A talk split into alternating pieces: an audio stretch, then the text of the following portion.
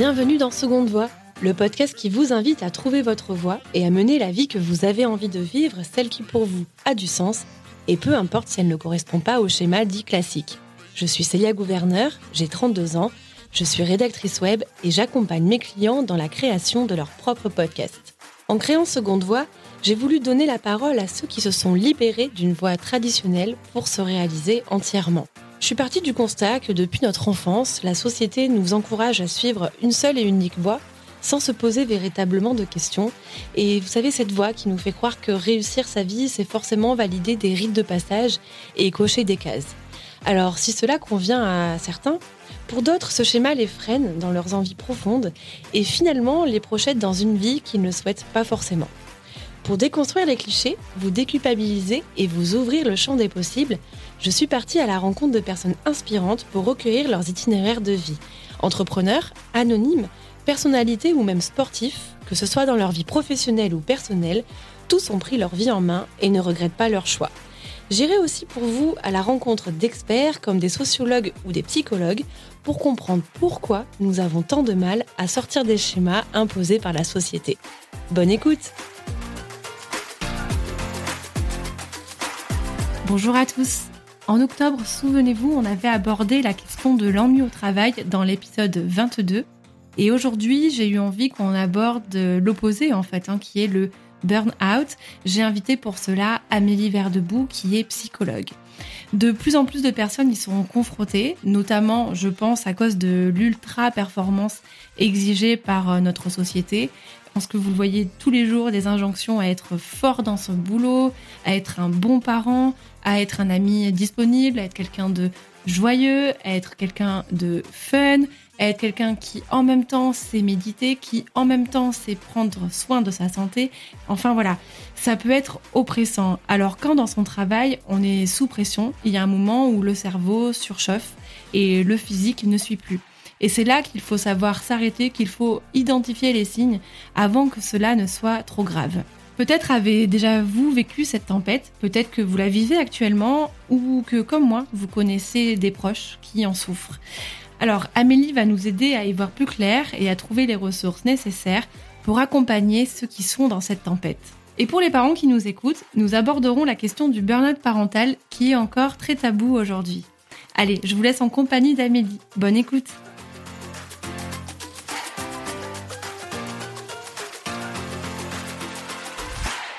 Bonjour Amélie, merci d'être avec moi pour... Euh, tu reviens dans le podcast euh, Seconde Voix et je suis ravie euh, de te réinviter pour parler d'un sujet important qui est le burn-out. je pense que tout le monde aujourd'hui se sent concerné soit parce qu'il a déjà traversé, soit parce qu'il a un collègue qui est en train de le vivre, ou peut-être un ami ou quelqu'un de son entourage. en tout cas, je trouve ça important d'y accorder un épisode entier pour euh, décrypter les mécanismes euh, du burn-out et savoir comment on fait pour, pour s'en sortir. Donc, euh, merci d'être là, Amélie, et j'espère que tu vas bien. Oui, merci Célia. Eh ben, écoute, je suis ravie d'être là. Je vais très bien. Et j'espère que surtout le podcast servira à pas mal de personnes. Bon, eh ben, écoute, on va, on va commencer par la première question. Elle est toute simple hein, finalement. quelle est la définition du burn-out et comment le détecter finalement? Quels sont les signes?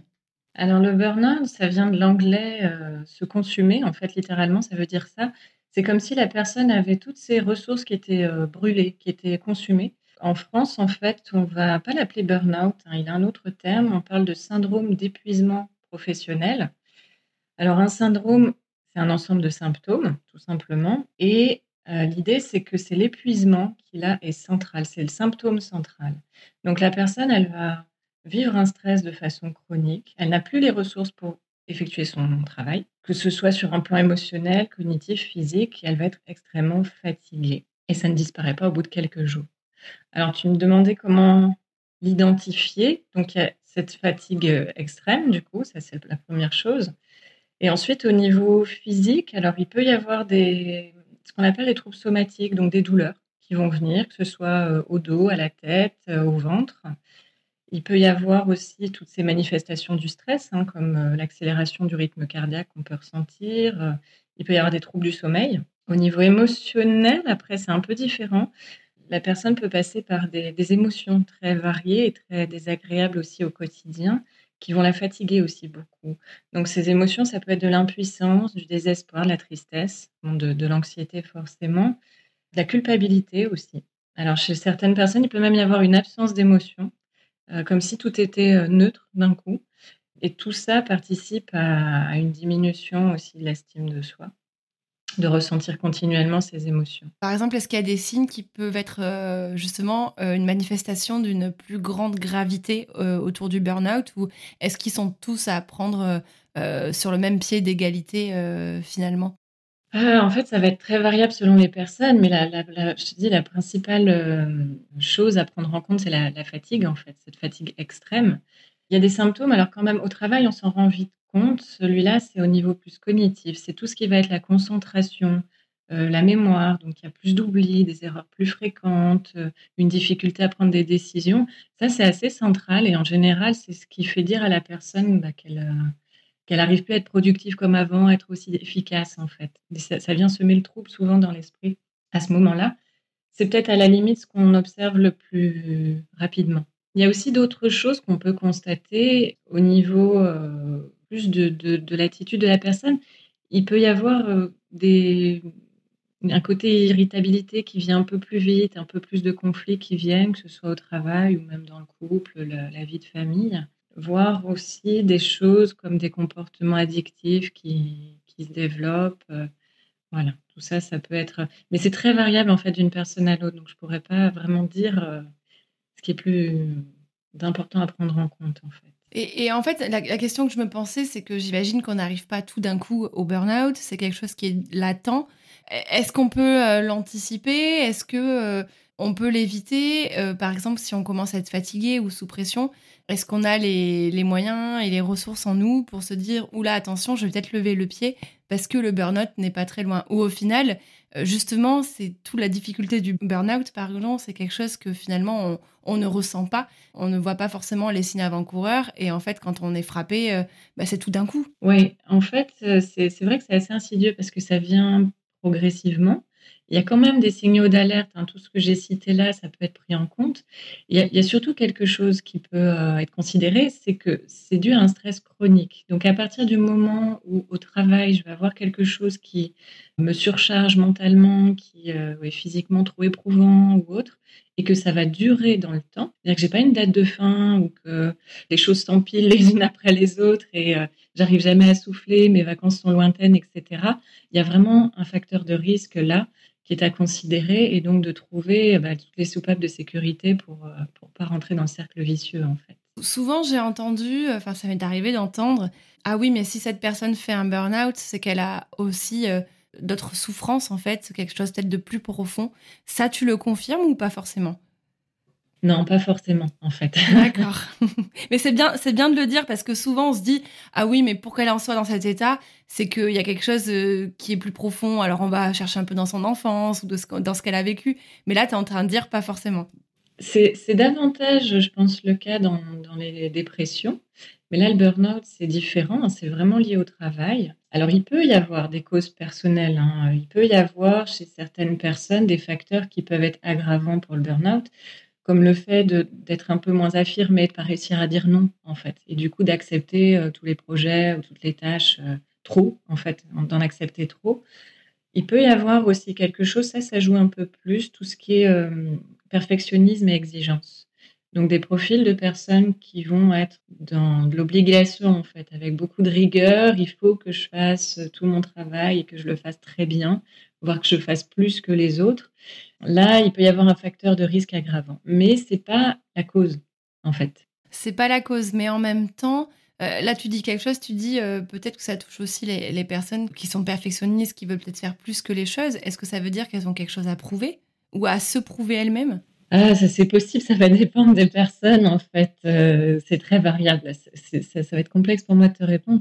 Ça, ça, dépend en fait parce que ça peut être juste des facteurs d'éducation et pas forcément de se prouver quelque chose, mais pour d'autres, ce sera de se prouver quelque chose. C'est très, très variable.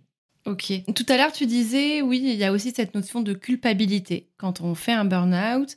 C'est vrai qu'on entend souvent, euh, voilà, moi je sais que dans mon entourage, des personnes ont été frappées par le burn-out euh, cette année. Et euh, une phrase qui est revenue souvent, c'est non, mais je peux pas me mettre en arrêt, je peux pas laisser mes collègues tout seuls. Et puis là, il y a une nouvelle personne que je dois former, je peux pas laisser mon équipe toute seule.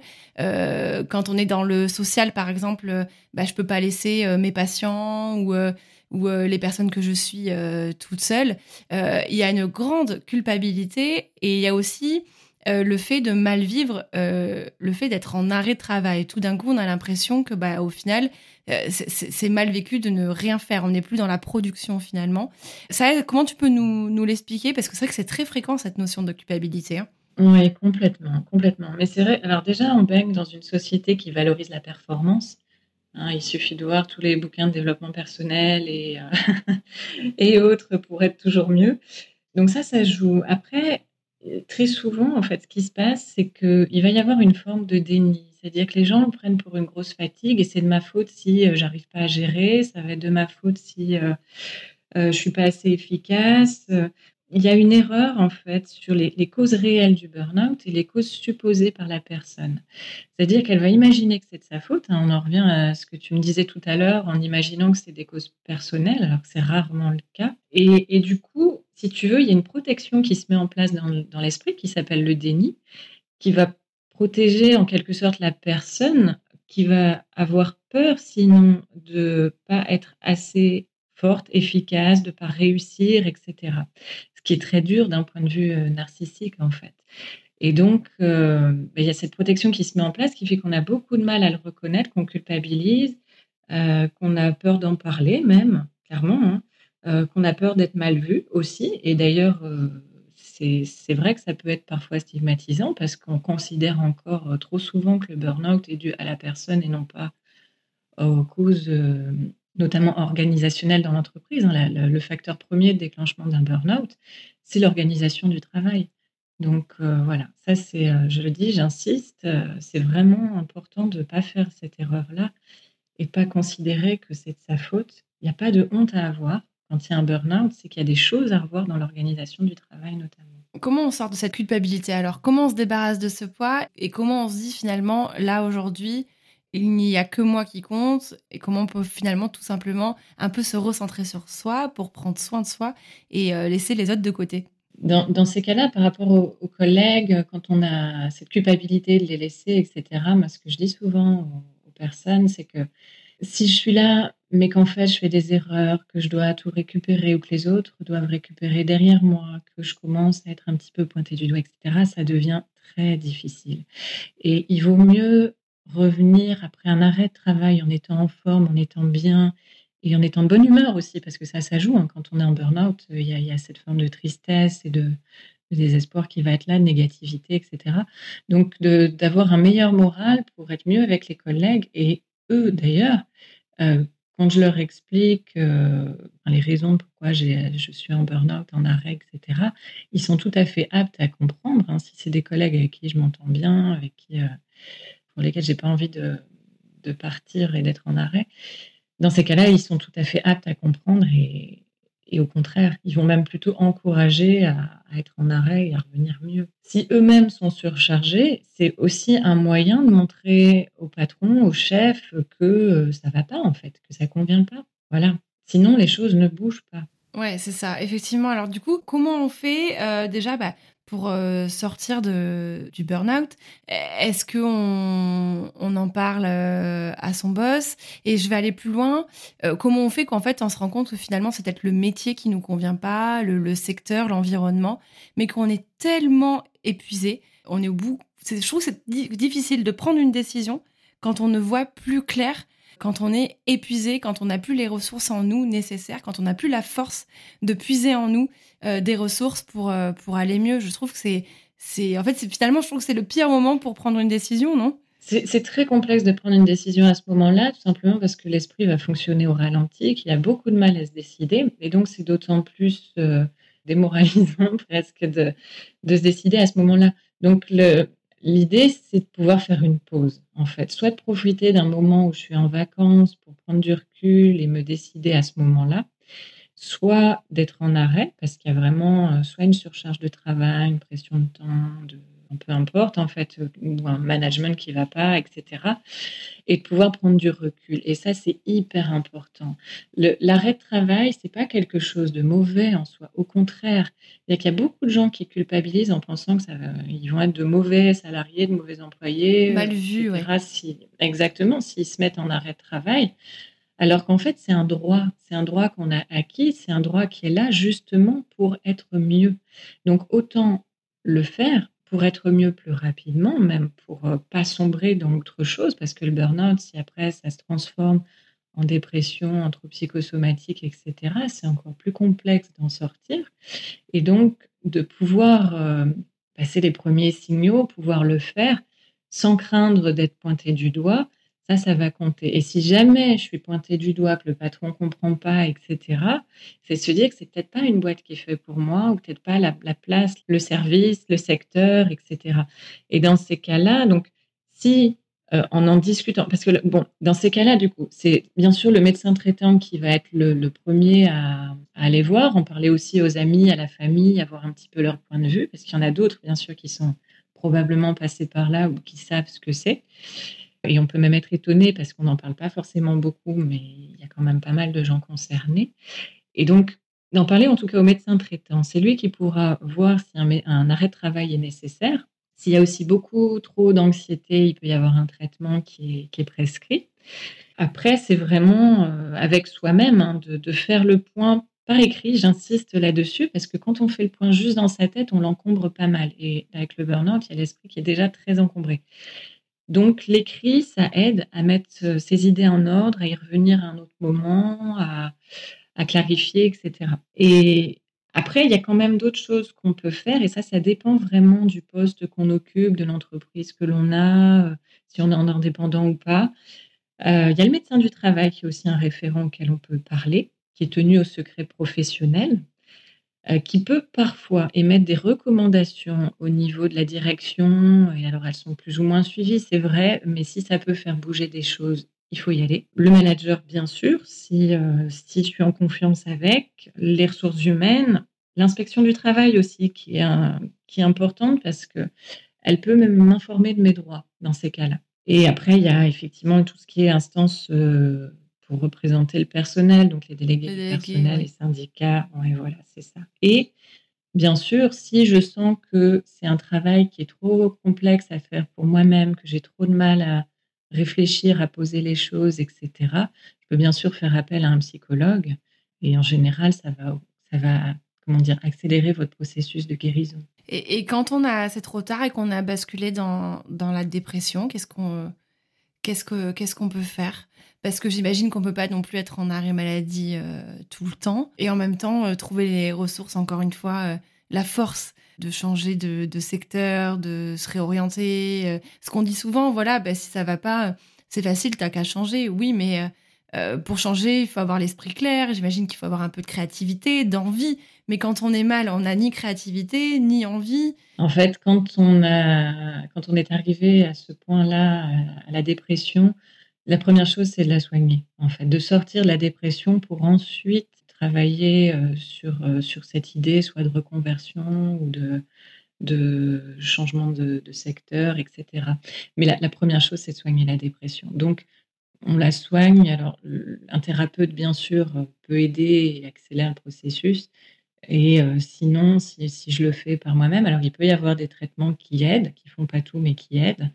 Et sinon, c'est de, faire en sorte d'être au repos et de pouvoir quand même avoir des activités, mais pour soi, dans ce cas-là, un peu d'activité physique, un peu les, amis, la famille, et puis des, des loisirs à côté. Oui, des activités qui font du bien, qui sont douces pour soi, en fait. C'est ça, pour que le corps et l'esprit arrivent à se rééquilibrer et que je puisse ensuite, à un moment donné, me sentir en capacité de me décider sur mon avenir professionnel. D'accord. Euh, j'ai une auditrice qui me demandait euh, si le burn-out peut laisser des séquelles à vie. Et je trouve que c'est une bonne question parce que j'ai une autre auditrice qui m'a écrit en privé, qui m'a dit qu'elle sort d'un burn-out qui a duré, je crois, euh, sept mois et elle est revenue dans l'entreprise dans lequel où, où, elle avait fait son burn-out et euh, au final ça va pas mieux mais elle se trouve complètement euh, perdue et elle a l'impression que en fait euh, tout le chemin qu'elle a fait, cette pause, cet arrêt de travail et petit à petit reprendre confiance en soi, finalement a servi à rien et elle se demande s'il n'y a pas des séquelles. Il y a un sujet là, je trouve. Oui, c'est sûr. Alors oui, il peut y avoir des séquelles, hein, complètement. Tout dépend comment j'ai soigné ce burn-out, en fait. Et si j'ai bien identifié toutes les causes, et même en ayant fait ce travail-là, pour éviter une rechute, en fait, parce que ces causes, elles doivent être traitées aussi. Donc si euh, j'ai fait tout ce travail-là et que ça reste encore, il peut y avoir une blessure, en fait, qui est forte. C'est-à-dire, euh, euh, si j'ai vécu du harcèlement au travail, par exemple, je peux avoir très peur de retrouver un chef qui me harcèle ou un collègue un client, etc. Et donc, pour ça, c'est pour, enfin, je, je, prêche pour ma paroisse, mais je conseillerais encore de voir un thérapeute dans ces cas-là, bien sûr. Par contre, on peut tout à fait euh, faire passer ce, ce, traumatisme qui serait derrière. Ça, c'est tout à fait possible. C'est pas une fatalité, en fait. On peut apprendre à, à, ne plus vivre avec. Oui, ça peut être aussi euh, un, un temps donné temporaire, en fait. Oui, oui, complètement. Mais c'est vrai que là, j'ai par exemple une patiente ça fait euh, des années qu'elle a été en burn-out, 7-8 ans de mémoire. Et là, elle n'a toujours pas repris le travail. Et euh, là, je la vois depuis quelques, quelques semaines, ça fait trois mois. Elle avance très bien. C'est-à-dire que là, elle est en capacité d'entamer une thérapie, etc. Alors, c'est un cas particulier, c'est-à-dire que là, il y a eu beaucoup de traumatismes qui se sont ajoutés les uns aux autres par rapport à son burn-out et qu'elle n'avait pas forcément traité en fait. Elle a été en arrêt, mais elle n'a pas avancé euh, sur les causes et, euh, et donc ça a mis beaucoup plus de temps, en fait, beaucoup plus de temps. Donc euh, voilà, ça, mais c'est un cas particulier quand même. C'est-à-dire que la plupart du temps, les personnes arrivent à remonter à la pente plus rapidement et à, mettre des choses en place, à retrouver leur capacité quand même dans l'année. Oui, à retrouver confiance en soi aussi, etc. Oui. Oui, oui. D'accord. Une auditrice me demandait comment on fait euh, pour accompagner un proche en burn-out. Qu'est-ce que tu conseillerais pour les personnes qui nous écoutent et qui ont un ami, un parent, euh, un collègue aussi, un collègue qu'on aime beaucoup qui euh, vit une période de burn-out? Qu'est-ce qu'il faut dire? Qu'est-ce qu'il ne faut pas dire? Alors, bien sûr, prendre le temps d'en parler, d'écouter tout simplement. Déjà, c'est la première chose à faire, d'écouter euh, ce, mal-être, euh, de pouvoir euh, être dans la bienveillance, en fait, sans juger. Éviter les, le, quand il y a trop de et tu, tu devrais faire ça ou essaye ça, les etc., qui sont oui, voilà, qui, qui partent d'une très bonne intention. Et très souvent, quand on essaye d'aider, on va, on va être un peu dans, dans cette posture-là mais qui risque, euh, si, si, la personne est au plus fort de, son burn-out, de lui peser encore plus parce qu'elle va se sentir en incapacité de le mettre en place là maintenant. Donc, je dirais, la première étape, c'est vraiment d'écouter et de servir un peu de sas de décompression pour, euh, pour la personne qui est pas bien. Et après, continuer en lui changeant un peu les idées, en la sortant, l'aidant à faire un peu de sport, parce que souvent, euh, ça fait beaucoup de bien mais la personne ne se sent pas trop en capacité de le faire. Donc, de remettre un petit peu le pied à l'étrier dans le quotidien déjà, sans même parler du travail. Mettre un peu le travail de côté euh, au départ. Et puis, euh, petit à petit, quand là, il y a plus d'ouverture, quand la personne a fait le point euh, sur ses besoins, sur ses ressources, sur les causes du burn-out, etc., de voir pour l'aider éventuellement à dans les formalités administratives s'il y en a, de voir pour l'aider sur euh, si elle doit revoir son employeur mais qu'elle en a une peur bleue, par exemple. J'ai vu hein, des, des, aidants, des proches qui accompagnaient leurs compagnons, leurs amis, euh, alors pas, pas dans, dans, dans la salle d'entretien directement, mais juste avant en fait. Et ça, ça compte beaucoup. Oui, sentir, voilà, sentir qu'on est soutenu aussi. Exactement, épaulé. Mmh. Ouais. Tout à fait. Oui, ça c'est important. Euh, et on m'a posé une autre question. Comment on fait? Parce que ça, arrive souvent, tu sais, euh, tu parlais tout à l'heure, il y a des premiers signes, par exemple, on va avoir très souvent mal au dos euh, ou on dort mal. Et, comment on fait en tant que proche ou en tant que collègue pour alerter en fait la personne qu'elle risque le burn-out, que lui ouvrir les yeux en fait tout simplement? Hmm. C'est pas simple. c'est ça, parce que la personne va dire oui, mais voilà, moi, je, je parle d'un cas très concret une amie qui va me dire euh, oui mais non je peux pas parce que là je reçois euh, euh, une nouvelle personne dans l'équipe. Il faut absolument que je la forme. Je vais pas me mettre en arrêt alors que elle vient juste d'arriver. C'est pas correct. Et puis de toute façon j'attends janvier parce qu'en janvier on aura passé les mois les plus compliqués etc etc donc c'est difficile d'ouvrir les yeux à la personne. Et en même temps tu le disais tout à l'heure en tant qu'aidant on peut pas non plus être dans l'injonction à fais ci fais ça voilà. On peut pas non plus penser et agir à la place de la personne. Donc où trouver le juste milieu en fait alors, ça va dépendre de la personne qu'on cherche à aider, en fait, parce qu'on n'a pas tous les mêmes tempéraments, les mêmes personnalités, les mêmes besoins. Mais bon, il y a quand même de façon générale, donc euh, être à l'écoute, ça oui, mais être ferme quand même. C'est-à-dire que si je vois que tous les symptômes sont présents, que c'est mon ami, ma compagne ou je ne sais qui, et que je sens bien que ça va pas et que ça fait des jours que ça dure, et que son moral baisse euh, continuellement, c'est d'être ferme en fait, de lui dire là, stop, là, tu, prends rendez-vous chez le médecin ou tu euh, en parles à ton chef et tu le fais. D'accord, je suis là pour t'aider, je vais t'accompagner, mais par contre, c'est maintenant. Ça, c'est important. Être euh, ferme, donc, oui. Être ferme, oui. Être ferme et d'exprimer aussi ses émotions en disant j'ai peur, j'ai peur pour toi, je vois que ça ne va pas, je me fais du souci, j'ai envie que tu sois bien et je vois bien que là, ça ne va pas. Et il y a un engrenage et je sais que tu es dedans et peut-être que tu n'arrives plus à percevoir les choses, mais moi, je le vois là de l'extérieur et je veux t'aider. Donc, de réussir à, montrer à l'autre qu'on s'inquiète vraiment, qu'il y a quelque chose de sincère et que, et que c'est maintenant, en fait. C'est maintenant qu'il y a besoin de faire bouger les choses. Quitte à revenir à la charge euh, un petit peu euh, chaque jour, peut-être ça, c'est pas évident parce que c'est. Ça peut mettre la pression aussi, du coup. Oui, oui, c'est un jeu subtil, en fait. C'est de, pouvoir soutenir tout en étant, oui, dans ce, côté un peu ferme. Mais euh, c'est pas de poser un ultimatum non plus. Hein. Il faut que ça vienne de la personne quand même. Mais oui, en général, quand on a une bonne conversation et que on, exprime les choses sur son ressenti et sur ses peurs et sur euh, le pourquoi on lui dit ça comme ça, la personne peut comprendre. Voilà, elle se rend compte que là, d'un coup, il y a une prise de conscience qui a lieu. D'un coup, elle va euh, se rendre compte qu'il y a quelque chose euh, presque de dangereux dans sa conduite, en fait. Je ne sais, pas si je peux le dire comme ça, mais c'est ce qui me vient à l'esprit. Euh, si elle continue comme ça, elle va se faire du mal, en fait, trop. Et là, c'est un ami, c'est un collègue, c'est quelqu'un qui me lance une alerte, et donc je vais la considérer autrement, en fait. Oui, il y a une prise de conscience euh, suite à l'alerte donnée par quelqu'un euh, que l'on aime et en qui on a confiance. Exactement. Oui, et puis souvent, on a peur de le faire, on se dit, je suis pas à ma place, ou ce genre de choses. En fait, si, faites-le, dites-le. Ok, bon, c'est ce qu'on va retenir. Amélie, souvent, je me pose la question, euh, pourquoi finalement le burn-out, on en parlait très peu il y a une vingtaine d'années, je dirais. Enfin, on en parle depuis 10-15 euh, ans, tu me dis, hein, si je me trompe. Pourquoi on en parlait peu avant? Est-ce que ça veut dire que on est, entre guillemets, plus fragile face euh, au monde du travail Ou est-ce que justement, c'est ce que tu disais tout à l'heure, il y a de plus en plus d'injonctions liées à la performance et que du coup, on se prend de plein fouet euh, tout cela? En fait, on constate vraiment une augmentation euh, de la souffrance au travail depuis les années 90. Et ça, c'est pas pour rien. Donc, c'est pas un effet de mode hein, qu'on parle du burn-out, etc. Euh, mais c'est vraiment, il y a une augmentation qui est clairement alarmante, que ce soit dans le burn-out, le bore-out, hein, l'ennui au travail, la dépression, les troubles anxieux au travail, etc.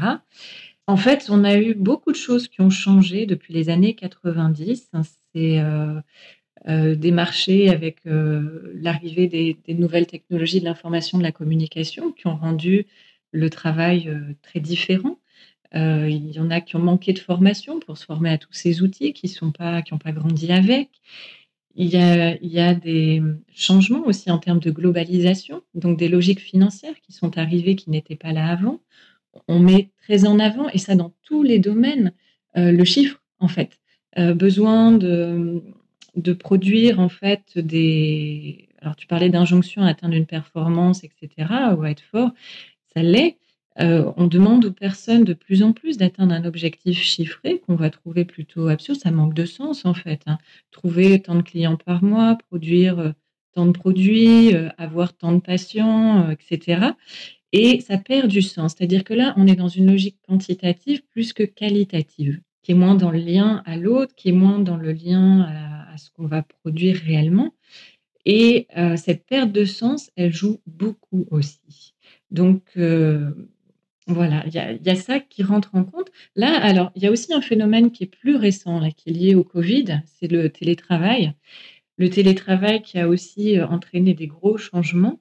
Et on sait que les arrêts de travail sont en augmentation depuis euh, le Covid. Depuis, euh, le, Covid, voilà. Exactement. Alors, le télétravail peut convenir beaucoup mieux à certains et beaucoup moins à d'autres. C'est très variable. Et on a aussi des domaines hein, qui sont bien plus touchés avec le, la période Covid, un domaine de la santé, là on l'entend encore aujourd'hui, je l'entendais aux infos aujourd'hui, euh, secteur de la santé qui est vraiment en crise, et puis l'agroalimentaire qui ont été des, secteurs vraiment touchés. Mais chez nous en France, si tu veux, pour recentrer sur le burn-out, on a vraiment considéré euh, cette souffrance-là au travail quand il y a eu tous les suicides à France Télécom. Oui, je me rappelle, oui. Et à Renault aussi, euh, au, à Renault Technocentre de Renault. Ouais. C'est ça. Là, ça a été médiatisé. Et il a fallu attendre cette période-là, alors même qu'il y avait de plus en plus de facteurs alarmants, mais on ne les considérait pas forcément. Ouais, c'était, c'était plus, plus des épiphénomènes, en fait. Et, maintenant, effectivement, peut-être qu'on les considère un peu plus. Euh, je pense aussi, tu me dis si je me trompe, euh, avec les nouvelles technologies, tout à l'heure, tu m'as fait penser aux notifications au final, dans une même journée de travail, entre les mails, les messageries euh, instantanées, euh, collaboratives comme euh, Slack ou Teams, les visios, plus notre téléphone pro, plus le téléphone perso, les réseaux sociaux, pour peu qu'on soit aussi en charge des réseaux sociaux. donc il y a une instantanéité où en fait le cerveau est toujours sollicité, sollicité, et on a du mal à se concentrer aussi sur une tâche, puisque dans cette tâche, on va être en permanence dérangé par toutes ces notifications qui font aussi partie de notre travail, donc on est obligé d'y répondre. Oui, oui, oui, et dans ces cas-là, moi je conseille de les fermer, ces notifications, et de n'y aller qu'à certains moments, en fait. Je me fixe un créneau dans la journée pour aller les voir. Parce qu'effectivement, on peut plus couper de ça maintenant parce que ça fait partie du travail dans certains jobs mais de le faire qu'à une période donnée pour euh, éviter que ce soit trop lourd. Ou alors, j'ai eu un collègue, moi, qui a fait ça, de, de fixer un, un, temps limité sur les réseaux ou autres et que, que ça coupe euh, au bout d'un quart d'heure, par exemple, pour pas avoir l'esprit trop surchargé d'informations. Ouais, c'est ça. aussi. C'est ça. Et puis aussi, peut-être poser ses limites. Tu sais, moi, je pense avant, quand j'étais salariée dans, dans, une grande boîte, je recevais souvent des messages euh, dans la, dans la messagerie, en fait, interne, des messages du style euh, t'as cinq minutes pour m'envoyer euh, tel truc ou euh, ah il nous faut il nous manque ça comme information mais en fait on est sur autre chose. Et, et c'est vrai que peut-être que avant il n'y avait pas autant cette urgence, finalement, c'est pas, pas une urgence, mais la messagerie et la notification font de cette information une urgence et on a l'impression qu'on doit y répondre tout de suite. Donc peut-être c'est poser ses limites aussi. Exactement, et c'est là où on revient sur les causes du burn-out qui sont très organisationnelles. Hein. C'est vraiment comment mon travail s'organise au quotidien. Et comme tu disais, s'il est entrecoupé de plein de petites choses qui me coupent dans mon, ma tâche principale et qui du coup me ressollicitent au niveau attentionnel à chaque fois, si euh, j'ai une pression au niveau temporel, parce que mon collègue qui aurait pu attendre trois jours pour avoir tel dossier, il me le demande tout de suite, là, comme ça, euh, par messagerie, et que je me sens pressée, etc. Tout ça joue, en fait. Et, euh, et plus le manque de sens dont je parlais, c'est vraiment important. On n'en a pas parlé aussi, mais il y a, des, des causes qui sont la reconnaissance au travail, ou l'intégration, la participation aux réunions, la compréhension des décisions, etc. Tout ça, ça joue aussi.